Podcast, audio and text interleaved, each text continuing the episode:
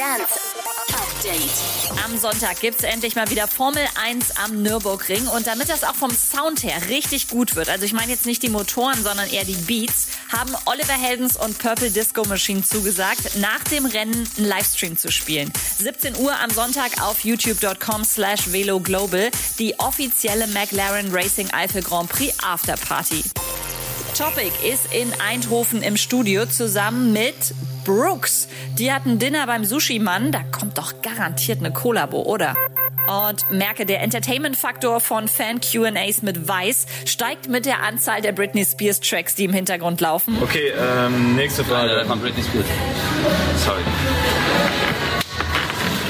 Vitali konnte gar nicht anders. Der musste aufspringen und losdancen. Update mit Claudi on Air.